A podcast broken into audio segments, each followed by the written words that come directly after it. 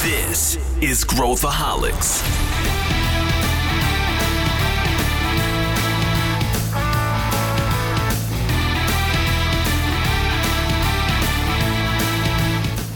Olá pessoal, aqui é Pedro Van Gertner e esse é Growthaholics, o podcast da ACE para quem adora inovação e empreendedorismo. Se você gosta de startups, esse episódio é para você. A gente vai mergulhar numa pergunta fundamental. O Brasil é o novo Vale do Silício? A gente está com um ecossistema à altura dos grandes players globais. E para mergulhar nesse assunto, onde a gente vai discutir como é que a gente está no ranking, o que, que a gente precisa para desenvolver o nosso mercado, o nosso ecossistema, como é que está a questão de talentos, internacionalização e muito mais, eu tenho aqui dois convidados de peso.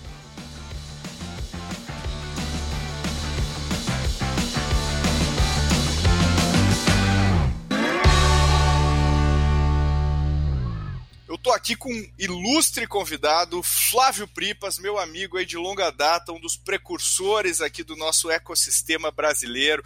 O Flávio já Uh, atuou no mercado da moda, fazendo startups. Ele, pouca gente sabe, mas ele também mergulhou no mercado de bitcoins antes da gente falar sobre criptomoeda. Eu me lembro que a gente foi para o SXSW, você estava com uma camiseta lá de bitcoin, não sei se você se lembra dessa.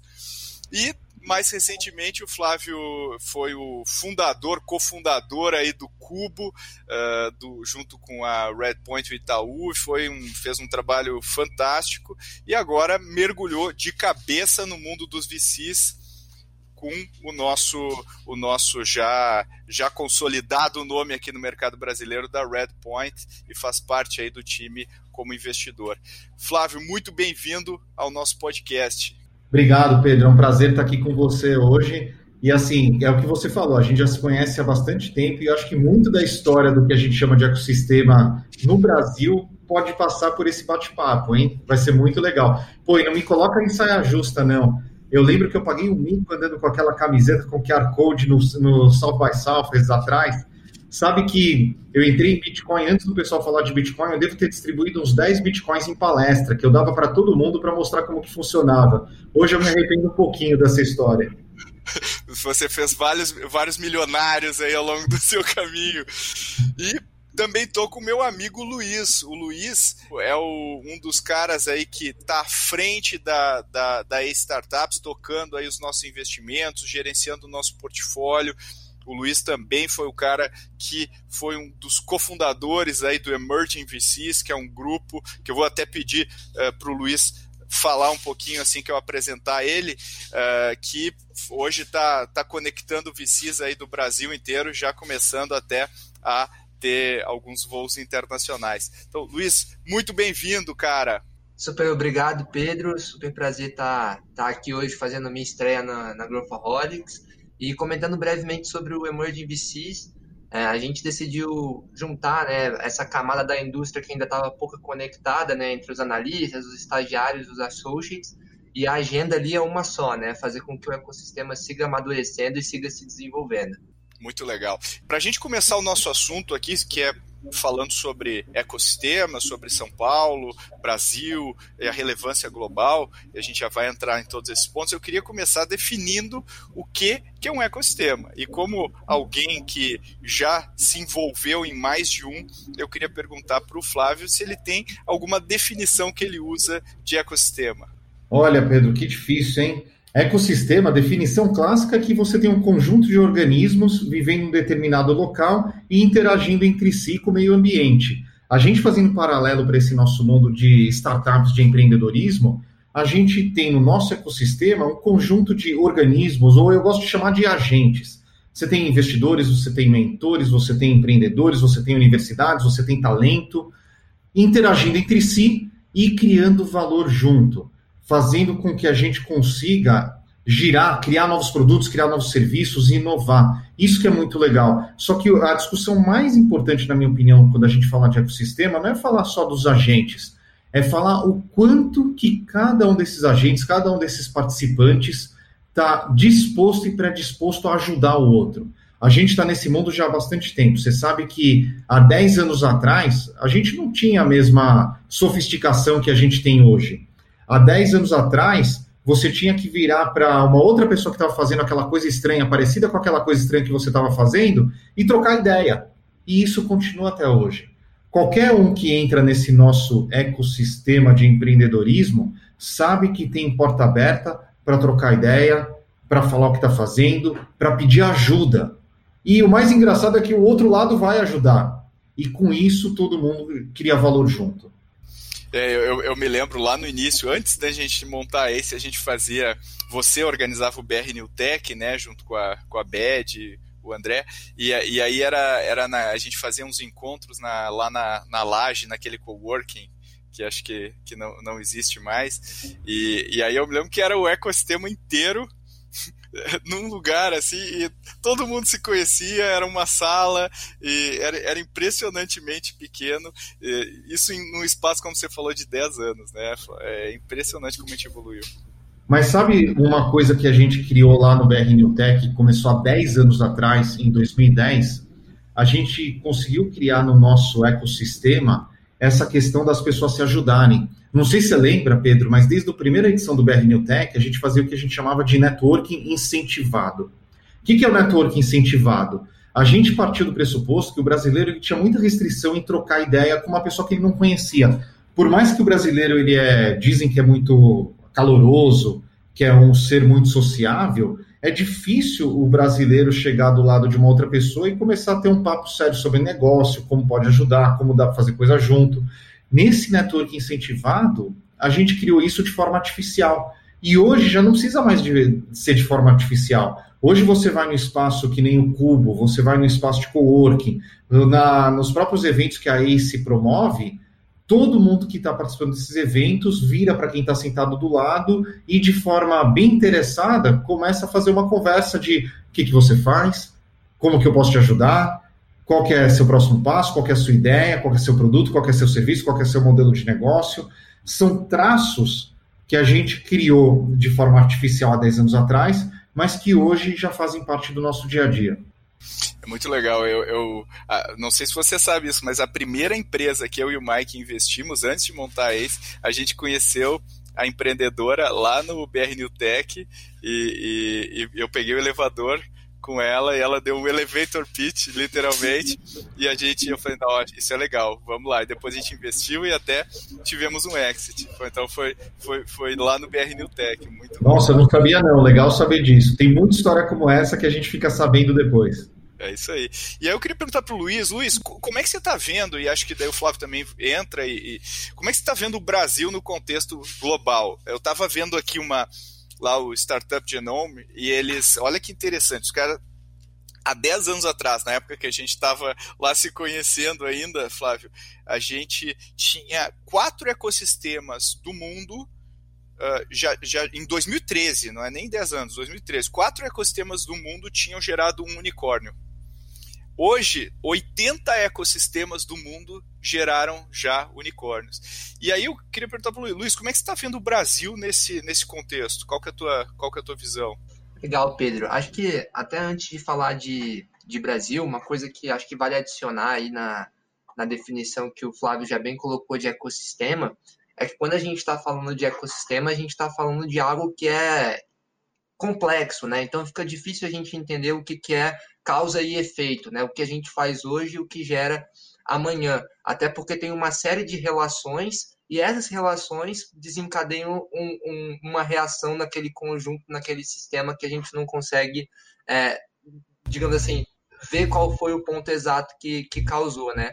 E isso até tem um, um, uma literatura sobre isso, né? Que é o livro lá do, do Brad Feld, é, Community for Startups, né? Startup Communities. Tem também uma outra literatura que, que eu acho que é legal para a gente usar como framework para analisar Brasil, que é a do Daniel Eisenberg, né, que é, divide um ecossistema empreendedor em seis pilares, né? Então, políticas públicas, é, acesso a capital, acesso a, a, mercado, talentos, cultura e instituições de suporte. Então, quando a gente está falando de Brasil, eu acho que a evolução do ecossistema se dá por conta do fortalecimento desses seis pilares, né? Cada um no seu ritmo, cada um com uma ênfase diferente ao longo desses últimos anos, mas é mais ou menos por aí que a gente vê a evolução acontecendo. Sabe que o, o livro do, do Brad Fell, do Startup Communities, eu costumo falar que foi o manual do cubo, quando a gente desenhou o cubo lá em 2014. Simplesmente o livro tinha acabado de ser lançado, eu peguei o livro e falei, puta, tá aqui, é isso que a gente vai colocar no mercado, porque se a gente fizer isso daqui bem feito, a gente vai fazer diferença. Tanto o livro do Brad Fell, como um paper lá da, lá da Up Global, que depois foi comprada pela Techstars, que falava da, não de seis, falava de cinco variáveis, mas é acesso a talento, acesso a capital, cultura empreendedora, ambiente regulatório e densidade. Se a gente for se olhar no espelho como país, como ecossistema, a gente tem tudo hoje em dia. A gente tem talento, que aliás é um problemão no mundo inteiro, né? Talento, a gente tem esse problema aqui, mas a gente tem. A gente tem gente de classe mundial trabalhando nas nossas startups e a gente tem que lutar para mantê-los nas nossas startups. A gente tem capital. Eu estou nesse mundo de startup, empreendedorismo, que a gente está chamando de ecossistema desde 2008, há 12 anos. Sempre teve capital para bons projetos e sempre vai ter capital para bons projetos. Ambiente regulatório, hoje mesmo, está sendo levado como senso de urgência a questão do marco das startups. Então, isso está mudando. Cultura de abraçar risco é incomparável quanto sofisticou aqui no Brasil. E a gente só, tudo isso só tende a, a crescer agora. Ah, e, é, e é bacana ver que ah, esse processo que a gente começou há um pouco mais de 10 anos, de juntar as pessoas para que elas se ajudassem e gerassem valor juntas, isso só está aumentando. O, eu acabei de ler uma reportagem que a gente está chegando a um ponto de inflexão, Pedro, até colocando a sua provocação. Ah, você tinha quatro ecossistemas que geraram unicórnios, hoje a gente tem 80. Eu acho que só está começando que o que está acontecendo aqui no Brasil. Se você for ver, as grandes empresas de tecnologia, as grandes startups, são as empresas que estão moldando o mundo hoje. No Brasil, só está começando. Quem quer empreender não tem melhor momento para começar a empreender hoje em dia. Não tem mesmo, não tem mesmo. E a gente está vendo agora né? Inclusive, eu vou passar o Luiz acabou acabou não falando aqui do Brasil, mas a gente a gente tá vendo os IPOs agora recentemente do né, da, da startups aí como Enjoei, como Amélios, que poxa vieram dessa dessa né, de toda essa jornada aí uh, e, e tem como elas têm um pipeline gigante aí de talentos que, que, que, que deve despontar nos próximos anos. Como, como é que você está vendo, Luiz? É, Pedro, os dados mostram para a gente que o número de startups vem é, crescendo né, ano a ano, então tem um dado legal que eu separei aqui para a gente, é que o número de startups triplicou né, entre 2015, 2019 e 2020, apesar de tudo é, caótico que a gente está vivendo, o número de fusões, aquisições, acesso é, a capital bateu recorde e recorde. Então, eu vou na mesma linha do, do Flávio, que a gente está só começando, e falando de Brasil ainda, a gente está falando de um país que tem muitos problemas né, estruturais. Então, a alternativa de você empreender, de criar novos negócios, novas startups, passa não só por questões de, digamos assim, né, alta tecnologia, tecnologia de ponta, mas desenvolver realmente soluções que ataquem bem-estar, saúde, sustentabilidade e entre tantos outros aí é, componentes da, da, nossa sociedade que ainda carecem de, de evolução, né? Então, falando de Brasil, acho que a gente está só no início, início da jornada e esse marco das startups que estão abrindo capital, eu acho que todo mundo está acompanhando é, com bastante atenção, né? Todo mundo quer muito que essas, que essas é, startups performem bem agora que elas abriram capital, porque a gente entende que isso é um, um, um pavimento aí que está sendo construído para as próximas que estão crescendo, né? Sabe, Luiz, eu gostei do jeito que você colocou sobre os problemas estruturais que nós temos. O próprio movimento de abertura de capital de startups agora está resolvendo um problema estrutural do nosso mercado de capitais. A gente não tinha analista que olhava para esse nosso mercado de tecnologia, para esse nosso mercado de startups. Se não tem analista, não vai ter investidor institucional, não vai ter, não vai ter investidor pessoa física. Então, tudo isso está sendo resolvido agora em 2020. 2020, por mais que foi um ano difícil, a gente vai sair desse ano muito melhor do que a gente entrou. Eu, eu concordo muito, Flávio. Eu acho que, que se a gente for, for olhar, né, ter um long view aqui do que está acontecendo, e a gente for ver as gerações, aí a gente teve o falecimento do, do Safra recentemente, né, e, é um ícone do mercado do, do, do de um banqueiro, né, que, que foi uma geração de bilionários que veio, que sucedeu a geração dos industrialistas, né, os industrialistas, os banqueiros, e a próxima geração que a gente, é, que eu acredito que a gente vai ver é a geração das, dos bilionários de tecnologia que estão começando a despontar e a gente vai ver uma penetração muito maior, como já existe lá nos Estados Unidos, e a gente está vendo aí.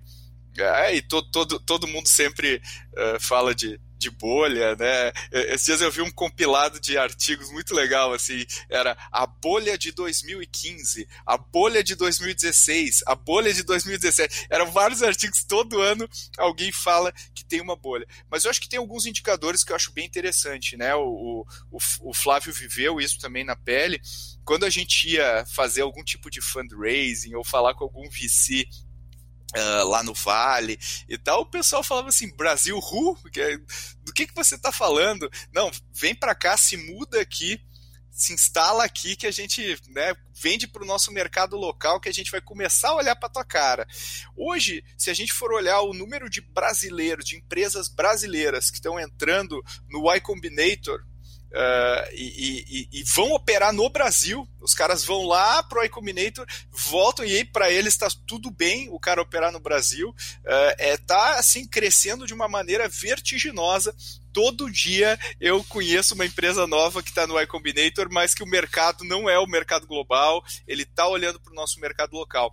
Então, acho que junto com isso, né, junto com tudo que vocês estão falando, o amadurecimento do nosso mercado consumidor, a gente lá consumindo rap, Netflix e afins, também está puxando a demanda e, obviamente, no B2B a gente está vendo aí uma renascença da das empresas de tecnologia, de software brasileiras reempacotadas como pelo SaaS, né? Vendendo pacotes SaaS com valuations que, que ontem mesmo eu estava falando com o Patrick Aripol. Às vezes a gente acha que está um pouco inflados, mas é, a, a, o mundo vai reajustando isso, né? A gente vai corrigindo essa, essas questões. E, e, e, eu queria ouvir um pouco a visão do Flávio sobre isso. Como, como é que se enxerga essa, essa essa visão aí de, de do mercado brasileiro, do, do, do empreendedor olhando para dentro? Qual, como, é que, como é que você vê isso? O mercado brasileiro ele tem uma grande vantagem, que é uma grande desvantagem ao mesmo tempo, que ele é grande, grande o suficiente para justificar o empreendedor olhar para o mercado doméstico. Eu digo que isso é grande vantagem, grande desvantagem ao mesmo tempo, porque o, tem muito empreendedor que começa só mirando no mercado doméstico e, e ele vai conseguir fazer uma empresa grande o suficiente, vai conseguir fazer uma jornada espetacular. Só que, por outro lado, a gente também, também vê muito empreendedor criando uma solução para o mercado brasileiro que pode ser utilizada para outro mercado, às vezes ele demora para sair do Brasil. Eu acho que esse problema, ou talvez esse desafio, ele era mais crítico há cinco anos atrás, Pedro, para ser bem honesto. Porque hoje o empreendedor ele está tão sofisticado que ele já consegue, inclusive, desenhar uma jornada onde ele vai, talvez, eh, provar o seu produto market fit aqui no mercado local que ele conhece, que ele está próximo, e já pegando o funding para fazer a abertura de novos mercados. E a gente tem investidor que consegue acompanhar essa jornada já desenhada desde o início com aquele empreendedor. Uh, em outras palavras, esse cenário ele está ele tá mudando. A gente tem capacidade de criar unicórnios olhando só o Brasil, porque o Brasil é grande? Tem. A gente tem capacidade de criar casos globais que vão fazer a diferença no mundo? Tem também. Esses exemplos vão começar a surgir? Já estão surgindo. Você pega uma própria Gimpass, que é, que é uma empresa do nosso portfólio, putz, é um exemplo desse. Você pega uma própria Pipefine, que também está fazendo um caminho desse, é outro. Então, é. Sabe o que acontece? Vou mudar totalmente de perspectiva. A gente está acabando 2020 agora. A gente vai começar 2021 com uma das coisas mais importantes que qualquer ecossistema precisa para ir para frente: bons exemplos. Isso que acho que é o resumo de toda a história. A gente tem bons exemplos de empresas que estão fazendo um super no trabalho no Brasil. A gente tem bons exemplos de empresas que estão fazendo super no trabalho de internacionalização. A gente tem bons exemplos de investidores que estão aplicando em empresas do Brasil, de investidores de fora que estão aplicando dinheiro aqui no Brasil. Putz, é o que a gente precisava, é o que a gente tem. Olha que legal. E, e, isso é tão verdade que o Flávio está tá colocando. É, vou dar um exemplo de um ecossistema local, né? Eu estou falando aqui de, de Brasília, né? E eu sou brasiliense. E há pouco mais de cinco, seis anos, é, não se imaginaria falar de empreendedorismo por aqui, né? Tem uma carga, como vocês devem imaginar, de funcionalismo público muito forte, né? Então, o sonho aqui de todo mundo era, poxa, fazer a faculdade, passar no concurso público e seguir a vida, né? Sem nenhum juízo de valor sobre sobre esse caminho a ser seguido. Mas de uns tempos para cá, dado as jornadas empreendedoras que a cidade construiu, os casos de sucesso que estão sendo construídos, os casos de sucesso que já foram atingidos, mesmo não sendo talvez ainda o grande hit, você já vê uma geração toda nova falando: poxa, eu quero empreender, eu quero seguir esse caminho, eu quero transformar a cidade, o, o, o Distrito Federal, o país como um todo. Então, esse ponto que o Flávio colocou, eu percebo aqui na pele de um ecossistema que ainda está em amadurecimento, que é o de Brasília. E São Paulo, pegando o mesmo uh, uh, reporte que a gente falou do Startup Genome, onde a gente falou desses. Uh, dos, dos, geradores de unicórnio, São Paulo está em trigésimo lugar no ranking. E é uma. Pô, pensando que a gente está ali junto com uh, cidades como Sydney, uh, né, uh, cidades da outras cidades menores nos Estados Unidos, várias cidades da Europa, a gente está evoluindo a passos largos. E, e aí uma coisa que eu, que eu e eu acho que você se depara, eu mesmo, eu acho que eu, eu e o Flávio já debatemos, inclusive no palco, algumas vezes, um dos milhares de debates que a gente já fez ao longo desses anos, mas é, quando a gente pega, assim, às vezes um, um, alguma pessoa fala, ah, eu, eu queria empreender, mas uh, eu vou, eu quero ir pro, pro Vale, porque lá é onde o pessoal valoriza o, o empreendedor. Aqui no Brasil é, é difícil empreender, tem, tem problemas de legislação, tem problemas de. É, enfim, tudo é complicado. E, e, eu, eu, vou, eu, vou, eu vou pausar a minha opinião aqui, porque eu quero ouvir o Flávio sobre isso. Depois eu vou, eu vou em cima do que ele fala. Mas o que, que você responde quando a pessoa te fala isso, Flávio? Olha, antes eu vou falar do, do reporte do Startup Genome. Por mais que eu respeite, que eu gosto desse, desse reporte, ele é importante para que as, as pessoas comparem laranja com laranja. Eu acho que ele não está refletindo a realidade. São Paulo está muito avançado, Pedro. Você sabe que a gente viaja muito, a gente vê empreendedores de todos os lugares do mundo, a gente conversa com empresas, com investidores. A gente, o que está acontecendo aqui no, no nosso ambiente está muito avançado e é classe mundial. E eu me atrevo a dizer que, se a gente for considerar realmente o que está acontecendo em termos de qualidade dos empreendedores, em termos de potencial das empresas realizado e o ainda não realizado, eu diria que a gente estaria nos top 10. É que o pessoal, o nosso ecossistema não se engaja tanto para responder o Startup Genome quando eles mandam questionário. Tem essa questão também problema do Brasil, né? De imagem externa. A gente não. não, não a, gente não a gente é péssimo. A gente é péssimo em, em promover uma imagem. Isso é uma coisa que a gente tem que, tem que mudar. E voltando para a sua pergunta, o que eu respondo é. Pena que está gravando aqui, que senão eu ia falar as palavras que eu falo de verdade. Mas eu, eu não sou muito educado, não, quando a pessoa fala, ah, eu queria empreender, mas é difícil. É difícil nada. Pedro, quantos empreendedores você conhece que, apesar de todas as dificuldades, estão construindo empresas espetaculares? Centenas? Milhares? É, isso aí. Então é isso. O empreendedor que quer vai lá, arregaça as mangas e faz acontecer. E a gente se depara com esses empreendedores todos os dias.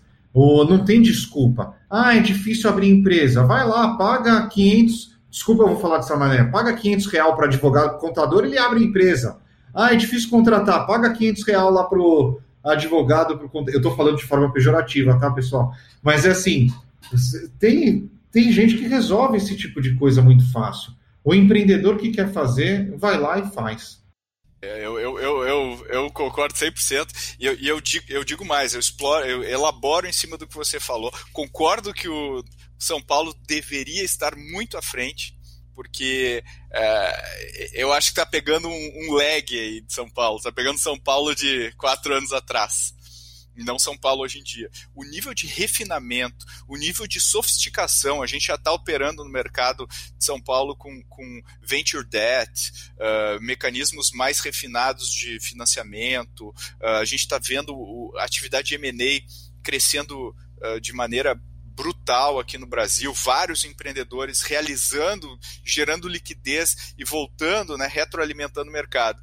Mas quando eu, quando eu costumo, eh, quando o pessoal fala isso, ah, não, é, eu vou pro Vale, eu falo, cara, vai, vai pro Vale, vai ver o que vai te acontecer. Você vai lá achando que você é o rei da cocada e vão ter cinco caras, cinco empresas, cinco times, pelo menos duas vezes melhor do que o seu do que você, é, com bem mais grana, com bem mais agressividade, tocando ficha. Aqui você praticamente está sozinho. É como se a gente tivesse. Eu, eu falo que é, eu me sinto às vezes como uma criança numa loja de brinquedo quando eu olho o número de oportunidades que a gente tem no mercado brasileiro e o spread que existe, né? O, o delta que existe de oportunidade frente a outros mercados mais maduros. Tem tudo por fazer ainda, né, Flávio?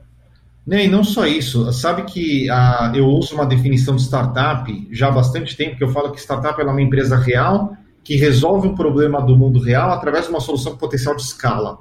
Você só consegue resolver um problema real se você conhece aquele problema real. Você mora aqui no Brasil, você está vendo o que está acontecendo, você está identificando o problema no seu dia a dia, no seu trabalho, onde quer que seja, vai lá e resolve isso é muito mais difícil você se mudar para um lugar que você não conhece e tentar pensar em alguma coisa. A gente estava comentando do IPO do Airbnb, que foi agora nessa, nessa semana.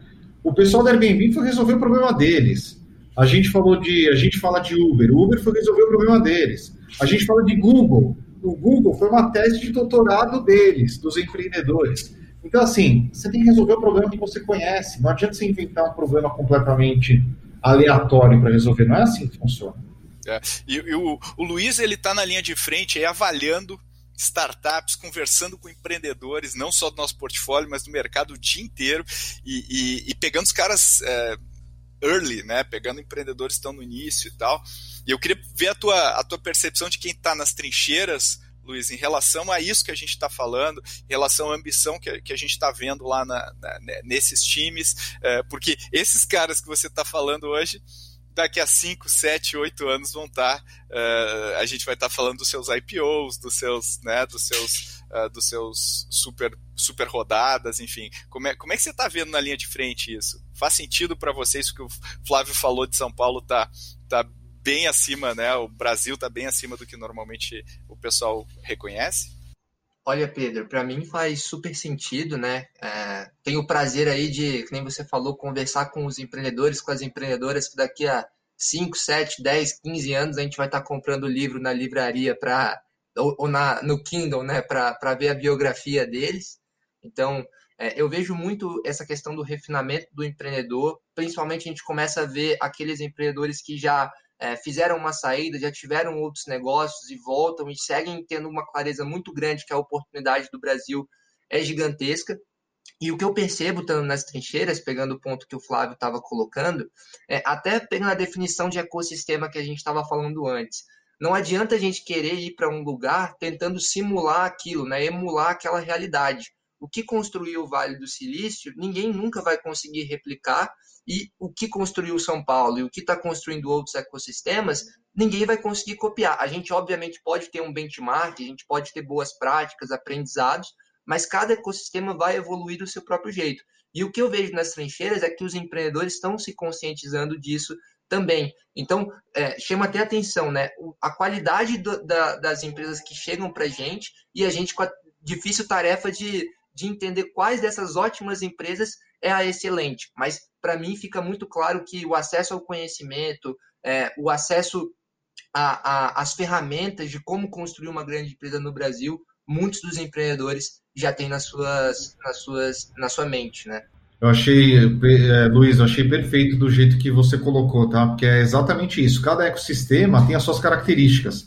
Ah, você não pode cair no erro de tentar copiar o outro. Você tem que construir sua história e trabalhar com aquilo que você tem de melhor para gerar valor.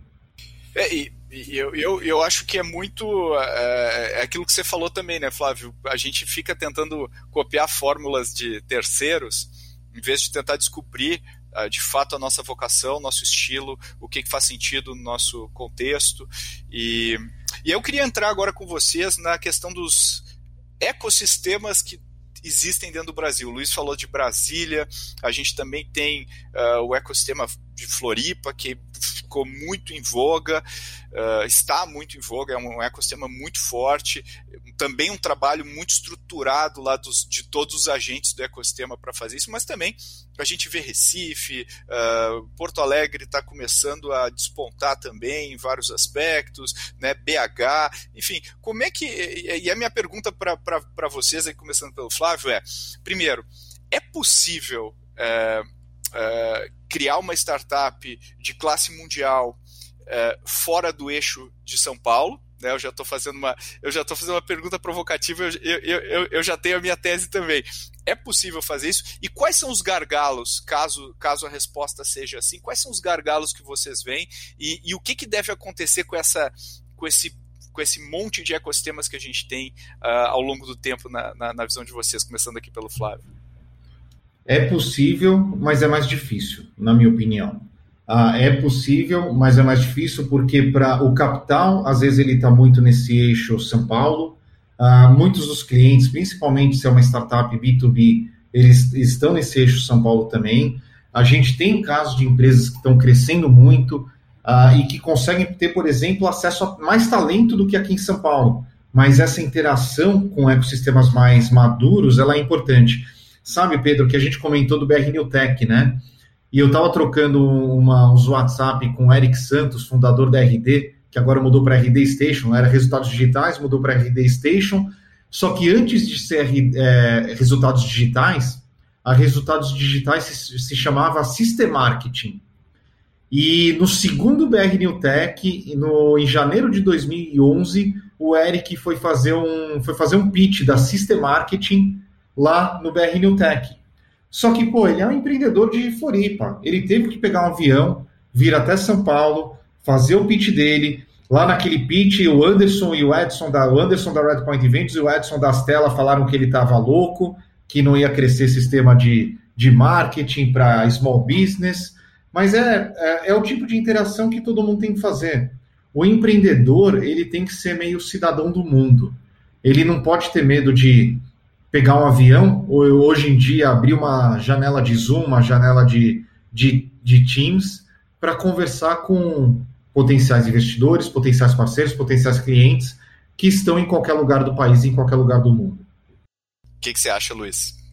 É, eu estou de acordo com, com o Flávio. Eu acho que é, ficar 100% fora do eixo é, de São Paulo ali é difícil, mas eu também penso que, apesar dessa dificuldade, isso não pode ser muleta para o empreendedor que está fora do, do eixo de São Paulo, né? Então, não é porque eu estou em Brasília, não é porque eu estou em Recife, ou não é porque eu estou em Manaus, que isso deveria ser justificativa para eu não conseguir construir uma empresa que resolva um problema grande o suficiente, é, que entregue uma boa é, solução para o mercado, que cresça de maneira consistente.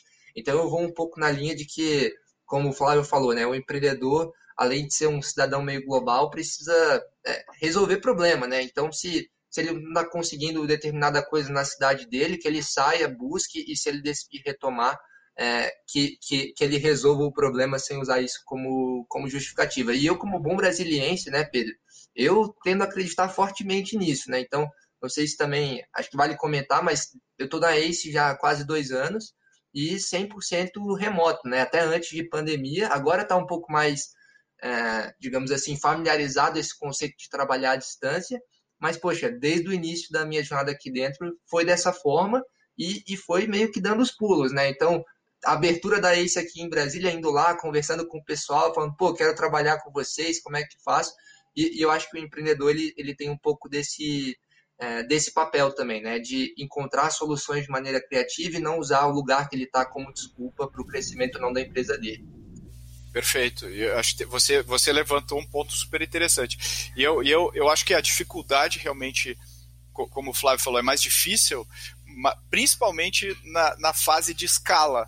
É porque na hora que eu estou validando um produto, que eu estou testando e tal, é claro que idealmente é, estar mais próximo do nosso mercado consumidor, do nosso cliente, acelera o ciclo de aprendizado. Então, se você tem um atende oficinas mecânicas, você vai se beneficiar se o seu escritório for do lado de uma oficina mecânica, é, muito mais do que se você estiver idealizando ou, ou, ou, extrapolando a sua, o que, que você entende como que, que é uma, uma oficina mecânica.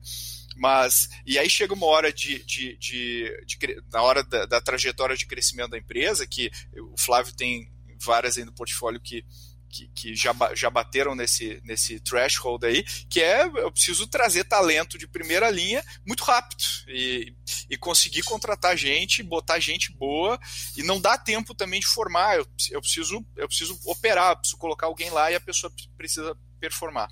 E aí o Luiz falou dessa questão da, da, da, da distância e desse momento que a gente vive.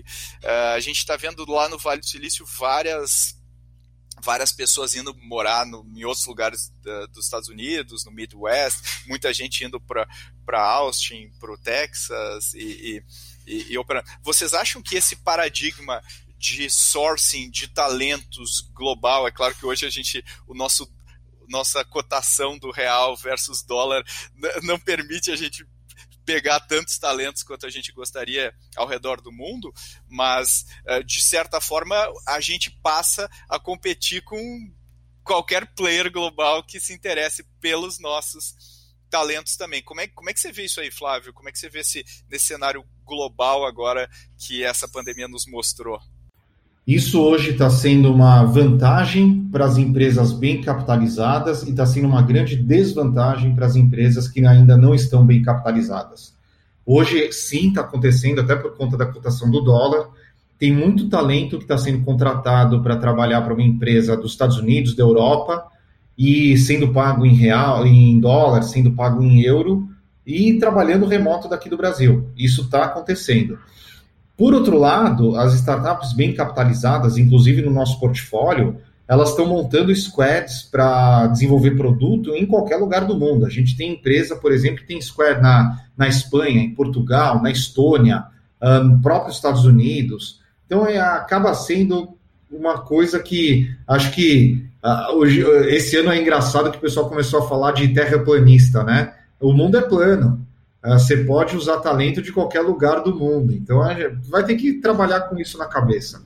Vai atrapalhar no início da jornada, vai ser uma vantagem ao longo da jornada quando você criar mais corpo como startup.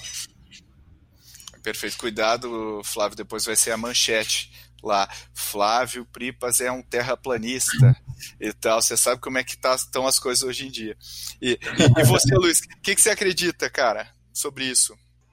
É, eu, eu vejo é, de forma parecida ao que o Flávio colocou, e mais uma vez, né, da mesma forma que a questão da distância é, não pode ser muleta, a desvalorização do real frente ao dólar também não pode, né? Então, a gente tem casos super legais de startups do nosso, do nosso portfólio que faz um trabalho é, muito grande de fortalecimento da cultura, de identidade que os colaboradores têm com, com a empresa que eles estão ajudando a construir. Então, são maneiras, né, são, são formas que a liderança, ali, o time fundador, acaba encontrando, de obviamente não consegue é, 100% mitigar esse problema, mas são maneiras criativas e que é, reforçam a, a, a empresa para os próximos passos da jornada. Então, acho que a minha visão é não pode ser uma muleta, tem alternativas para para reforçar e, e, e, de alguma forma mitigar esse problema, mesmo que não totalmente. Legal. Agora eu, eu queria fazer um fazer um, uma sessão aqui de varinha mágica. Então, se a gente tivesse uma varinha mágica para apertar ali a varinha e mudar alguma coisa no nosso ecossistema para acelerar o nosso desenvolvimento. O que, que vocês fariam? Onde é que, onde é que estão os, as alavancas aí para a gente conseguir uh, talvez crescer mais rápido ou destravar algumas coisas que precisam ser destravadas. Quando a gente vai falar né, com uh, talvez com, com alguém que não esteja mergulhado nesse ecossistema, muita gente fala que uh, o governo está impactando e a burocracia e tudo mais, mas esse dia eu estava falando com o Mariano da, da da, da, da Vtex, né? E ele falando, pô, cara, se você acha que a gente é burocrático, você precisa ver outros mercados que a gente está. A gente, pô, são muito mais burocráticos. As leis trabalhistas da Europa são bem piores que as nossas. Então tem, tem muita coisa que a gente às vezes é, co coloca que talvez não sejam tão verdadeiras. Mas se a gente tivesse uma alavanca para puxar uma varinha, o que, que vocês. Onde que, onde que a gente precisava apertar para o nosso ecossistema crescer ou se, se desenvolver ainda mais rápido, Flávio?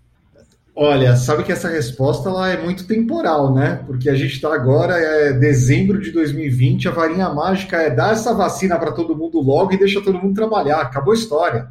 A gente tem tudo no lugar para o nosso ecossistema ir para frente. A gente já estava crescendo. 2020, ele estava sendo desenhado como o melhor ano da história do nosso ecossistema. Só que entrou uma pandemia no meio do, do ano. Não tem problema. Essa pandemia vai acabar e a gente vai continuar na rota de crescimento acelerado, que é o que a gente sabe fazer de melhor. Legal. E você, Luiz? Onde que, onde que a gente atua, você acha? Acho que essa, essa é difícil, Pedro, mas talvez eu tenha uma opinião até é, não tão popular assim, mas eu acho que se eu tivesse uma varinha mágica, dobraria as apostas nos melhores e nas melhores empreendedoras. Como assim, né? Pode parecer uma coisa meio, pô, é, deveria estar falando em apostar em mais empreendedores e tudo mais.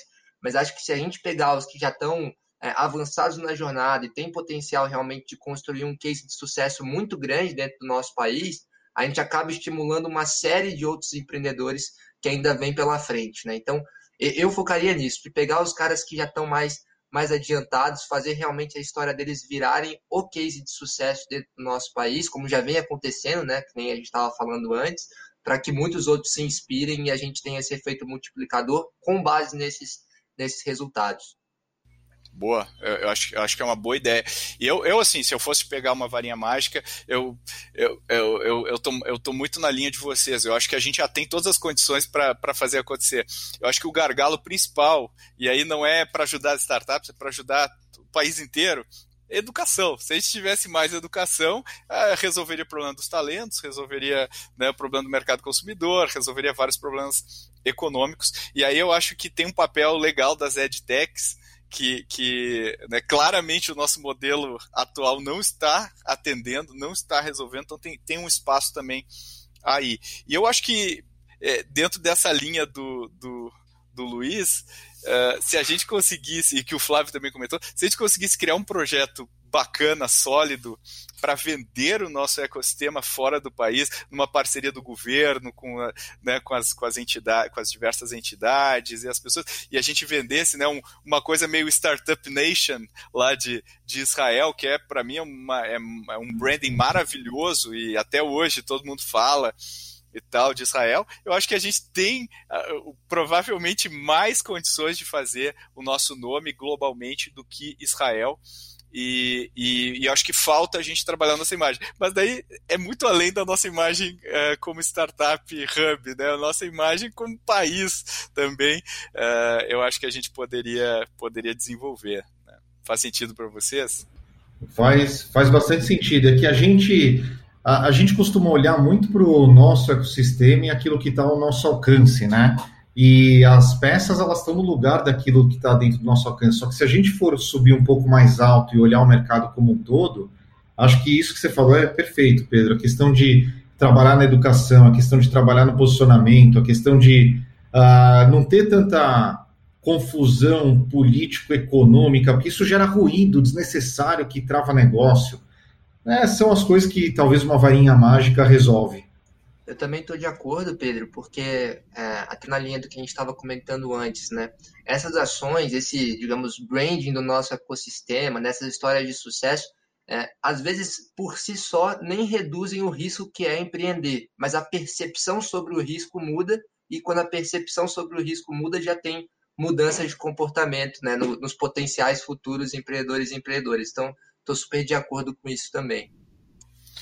Legal. Bom, já estamos se aproximando aqui do nosso fim. Eu queria fazer uma, uma rodada aqui de nós, nós três para a gente é, né, res, tentar responder a nossa pergunta principal. Né? O, o, o Brasil vai ser o, vai ser o próximo Vale do Silício, em termos de, é, como o Luiz falou, não, não tem nunca como a gente ser, nem ninguém ser o Vale do Silício, porque o Vale do Silício é único mas vamos entender como um polo é, é, extremamente relevante global de startups. Isso, isso vai acontecer, isso é inevitável, a gente está arrumando para lá ou não? Vamos, vamos ouvir aí o Flávio primeiro, o que, que você acha? a gente tem tudo para que o nosso ecossistema contribua para colocar o nosso país em outro patamar. Sabe que, Pedro, que um, um dos assuntos que mais estão em pauta hoje em dia é sobre impacto. Impacto, impacto social. E tem muita gente que às vezes vem conversar comigo e perguntar, ah, mas VC investe em empresa de impacto? Sabe qual é a minha resposta? Eu acho que uma, um, o VC é um dos maiores agentes de impacto que qualquer mercado pode ter porque a gente dá, a gente dá condições, a gente dá ferramentas para que empresas cresçam muito rápido e impactem positivamente muito, de forma muito abrangente o mercado. As, as empresas que nós investimos, elas contratam muita gente, elas distribuem muita riqueza, elas educam muitas pessoas, elas abrem muitas portas, dão muitas oportunidades. Elas, elas mais do que isso, elas criam casos de sucesso, elas criam exemplos que inspiram outros empreendedores a também criarem seus, seus casos de sucesso. Se isso não é impacto, eu não sei o que é impacto. Então, é a nossa indústria, eu tenho convicção que é a indústria que vai colocar o nosso país em outro patamar. Isso já está acontecendo. Há cinco anos atrás eu ia falar que era de forma tímida, hoje não é mais de forma tímida, porque você abre qualquer revista de negócios, ou qualquer site ou app de notícias, só se fala de startup nesses, uh, nessas revistas, nesses jornais, nesses apps, nos sites. Então, é, a gente tem tudo para contribuir para que o nosso país mude de patamar. Isso está acontecendo. E para quem está pensando em entrar nesse nosso mercado, venha, porque não vai ter melhor hora. Ano que vem eu vou falar que não vai ter melhor hora, daqui a cinco anos eu vou falar que não vai ter melhor hora, daqui a dez anos eu vou falar que não tem melhor. Sempre vai ser a melhor hora para quem quiser contribuir. Perfeito, Flávio. E você, Luiz? É, eu feito a observação que você fez, né, Pedro, de é, não, não ser um Ctrl-C, Ctrl-V de qualquer outro ecossistema, né, e sim ser um, ser um polo, eu também estou comprado de que a gente tem tudo para fazer isso acontecer, né? A gente até aqui na ACE tem por propósito, né, transformar o Brasil por meio da inovação. E é legal de ver que cada vez mais é, pessoas, mais empresas estão é, com essa mesma é, fala, né, esse mesmo objetivo desse projeto de país, de um Brasil mais competitivo, mais sólido, que no fim do dia gera mais riqueza, gera mais qualidade de vida para todo mundo. Então eu estou comprado que, que sim, a gente ainda vai ouvir falar muito muito de Brasil e que a gente aqui dentro desse, desse ecossistema de empreendedorismo, inovação, startups, vai ter um papel protagonista nessa história. Perfeito.